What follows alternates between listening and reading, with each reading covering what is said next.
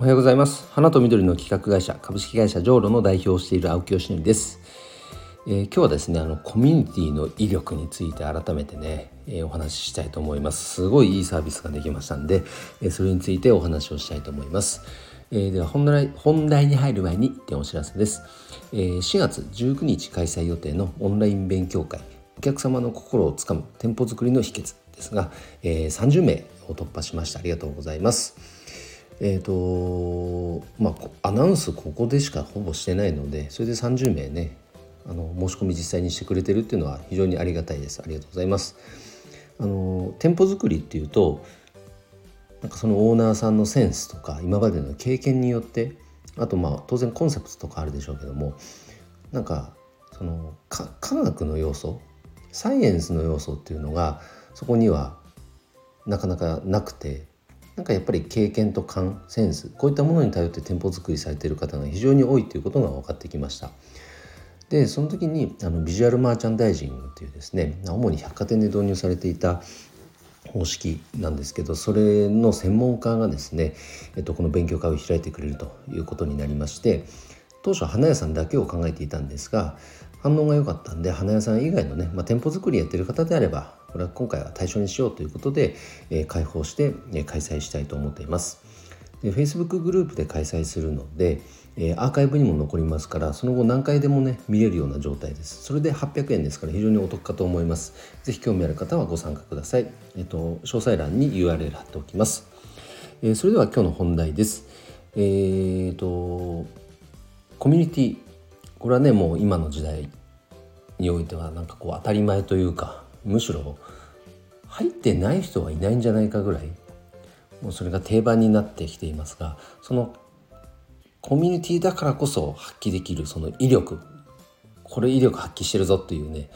新しいサービスが一つこうできましたのでそれについてお話をしたいと思います。あの僕が所属しているお花の業界、まあ、僕自身もですねプレスリリースはやっぱりそのなんだろう必要性すごく感じるようになってきたんですね。でいろんなやっぱ専門家のお話を聞いても質ももちろん大事だと。大事なんだけどそれよりもどちらかというと重視するのはやっぱり量だよねと。発信量。例えば本当にこだわりにこだわったプレスリリースを年間10本。でそのうち仮になんか8割ぐらいの高い確率でねなんか反響があったとするじゃないですか。それはそれで素晴らしいと思います。でもそれよりも例えば100本売って30件取材が入ったり問い合わせがあったりした方がプレジスリリースの使い方としてはあのあのいいんじゃないかと効果的なんじゃないかというふうに教わることが多くて僕もどちらかというとそのような考え方でやっぱそのタイミングとかってこちらじゃコントロールできないこともあるしそのどこを狙って配信していいかっていうのは何かこう専門家からすればあるのかもしれないけど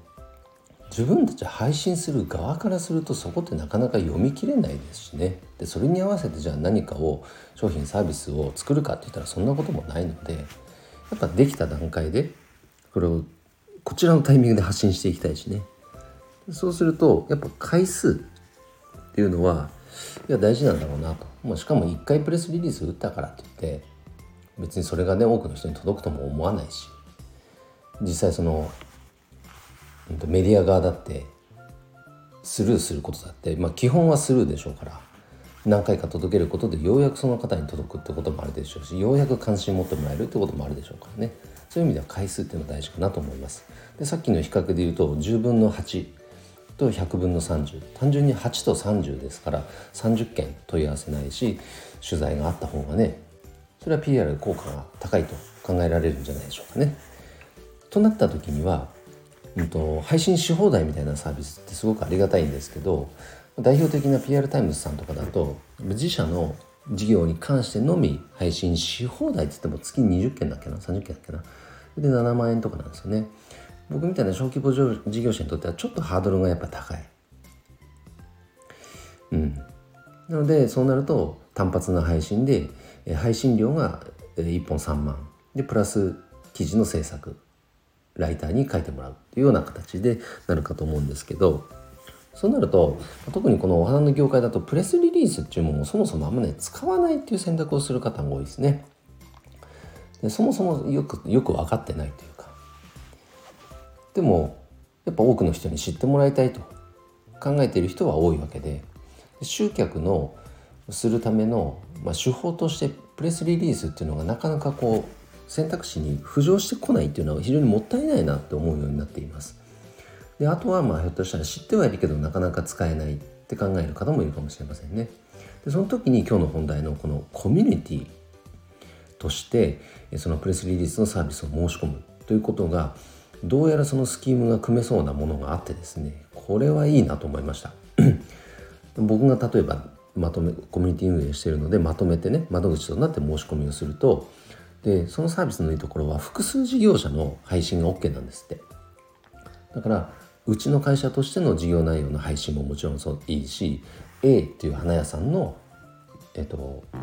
プレスリリースを配信してもいいし B の花屋さんの配信もしてもいいしこの形っていうのはなかなかないですね。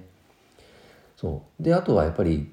えっと、みんなでシェアするわけですからそのサービスを当然1人当たりの1社当たりの単価っていうのはぐーっと下がるんですよ。これ単純比較すると4分の1ぐらいにできそうですね。これは相当安いしお得だと思いますのでこれを聞いてるねお花屋さんとか園芸店さんとか夏季園芸業界の方は是非ねあのこれ活用していただきたいというか僕が運営してるオンラインコミュニティに参加してもらいたいです。参加するだけなら無料ですから。でそのコミュニティ内の特典としてそのサービスをリリースしようとしてるのでこれはいいと思いますよ。相当いいと思います。で記事の作成は基本こちらでやりますから皆さんに記事全部書いてくださいとは言いません。ライターがいるのでね。